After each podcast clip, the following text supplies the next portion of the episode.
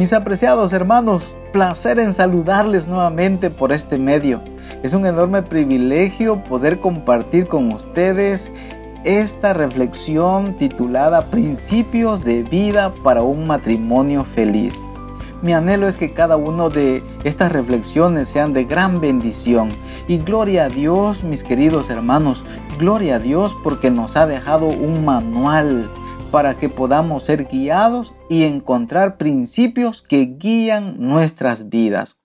Nuestros matrimonios, sin duda alguna, el anhelo de Dios es que puedan ser felices, que podamos participar de esa felicidad abundante que solamente Él puede dar. La Biblia declara en Génesis 1.1, en el principio creó Dios los cielos y la tierra. Pero Veamos la primera frase, en el principio creó Dios. Y en Génesis 1.27, y creó Dios al hombre a su imagen, a imagen de Dios lo creó, varón y hembra los creó. Quiero resaltar esta parte, mis apreciados hermanos, en el principio creó Dios. ¿Sabes qué significa esta frase? Que tú y yo le pertenecemos a Dios. La esposa que tienes, el esposo que tienes, le pertenece a Dios. Es propiedad de Dios. ¿Por qué es propiedad de Dios? Porque Él es el creador. Aquí encontramos el primer principio, mis amados hermanos, para un matrimonio feliz, el sentido de pertenencia.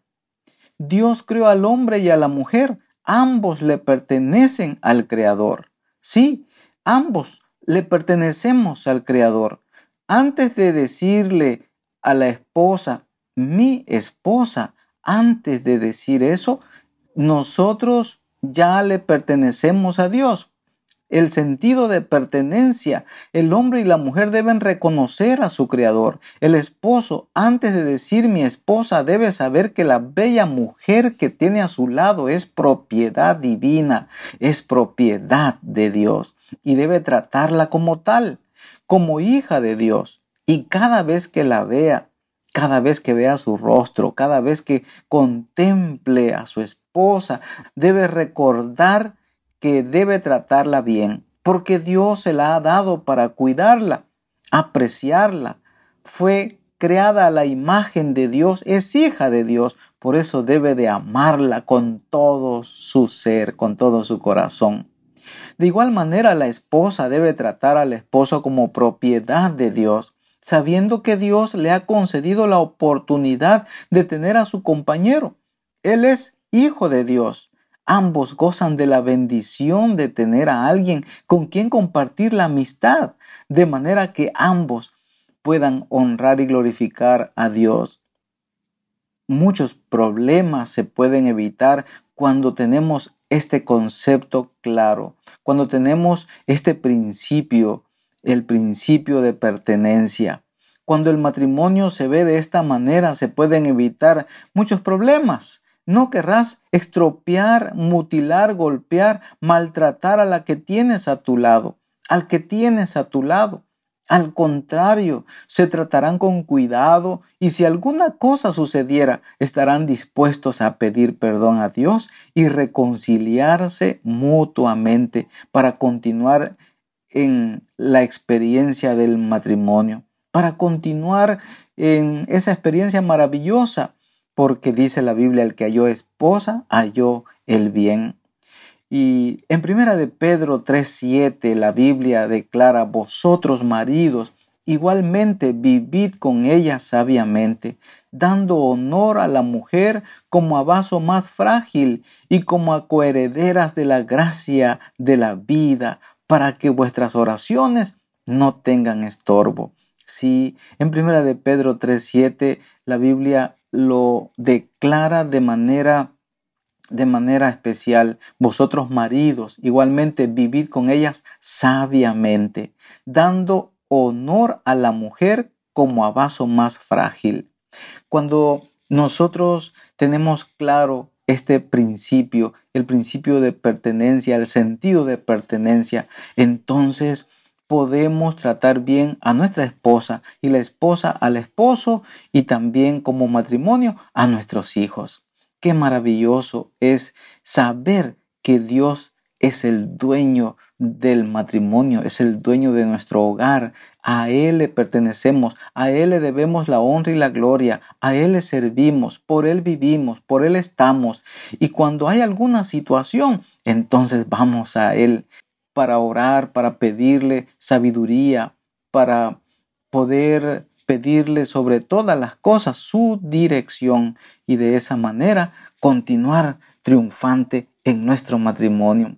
El otro día alguien dijo, pastor, estoy pasando por una situación muy difícil.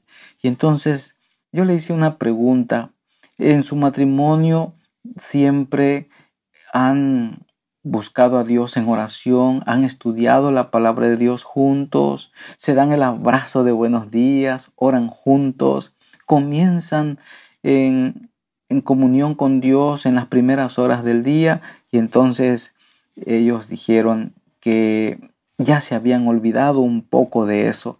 Y entonces mis hermanos, por eso vienen también los problemas, porque nos olvidamos de quién es el creador y sustentador de nuestro matrimonio. En una ocasión la señora Elena de Huay le dio un consejo muy especial a su hijo Edson y a su esposa Emma. Dice, vosotros hijos míos, os habéis entregado el corazón el uno al otro en forma unida, entregadlo ahora enteramente y sin reservas a Dios. En vuestra vida matrimonial buscad la forma de elevaros el uno al otro, mostrad los principios elevados y ennoblecedores de vuestra santa fe en vuestras conversaciones cotidianas y en la intimidad de vuestras vidas Sed siempre cuidadosos y de sentimientos tiernos el uno para con el otro. No os permitáis ninguna censura irónica o burlona del uno hacia el otro, ni aun en forma de, de juego. Son peligrosas, lastiman. La herida puede quedar disimulada y sin embargo existir con lo que se sacrifica la paz y se arriesga la felicidad. Hijo mío, contrólate de tal modo que en ningún caso manifieste, manifiestes la más mínima actitud que pueda interpretarse como proveniente de un espíritu dictatorial y abusivo. Habrá recompensa en vigilar tus palabras antes de pronunciarlas. Esto es más fácil que intentar retirarlas una vez pronunciadas o borrar la impresión que ellas provocaron. Habla siempre amablemente, Modula el tono de tu voz, que tu rostro y tu voz expresen solamente amor, caballerosidad y suavidad. Proponte esparcir rayos de luz, pero nunca permitas una nube. Emma será todo lo que tú puedas desear si eres cuidadoso y si no le das ocasión para sentirse perturbada, atribulada o para que dude de la genuinidad de tu amor. Vosotros mismos podéis construir vuestra felicidad o echarla a perder. Podéis edificarla tratando de conformar vuestras vidas a la palabra de Dios, de tal modo que sean íntegras, nobles, elevadas y suavicen el sendero de la vida del uno para el otro. Qué hermoso consejo le da la señora Elena de Huay a su hijo Edson y a su nuera es que solo la presencia de Cristo puede hacer felices a hombres y mujeres. Cristo puede transformar todo matrimonio que en algún momento está pasando por alguna situación difícil. Yo deseo lo mejor para ti y en este día que Dios te bendiga. Dios bendiga tu matrimonio y que la paz del cielo sea contigo hoy y siempre. Querido Padre, gracias porque sin duda alguna tú eres el quien puede dirigir nuestras vidas. En tus manos pongo a cada matrimonio que escuchan este audio y que tu voz resuene en sus corazones. Señor, reconcilia a cada uno de ellos y que nunca olvidemos que tú eres nuestro Creador, tú eres nuestro Padre Celestial y la vida es diferente cuando tenemos el sentido de pertenencia porque te pertenecemos dos veces. Primero por creación, segundo por redención. Tú deseas lo mejor para nosotros como matrimonio. Bendícenos, dirígenos en el nombre de Cristo nuestro Salvador.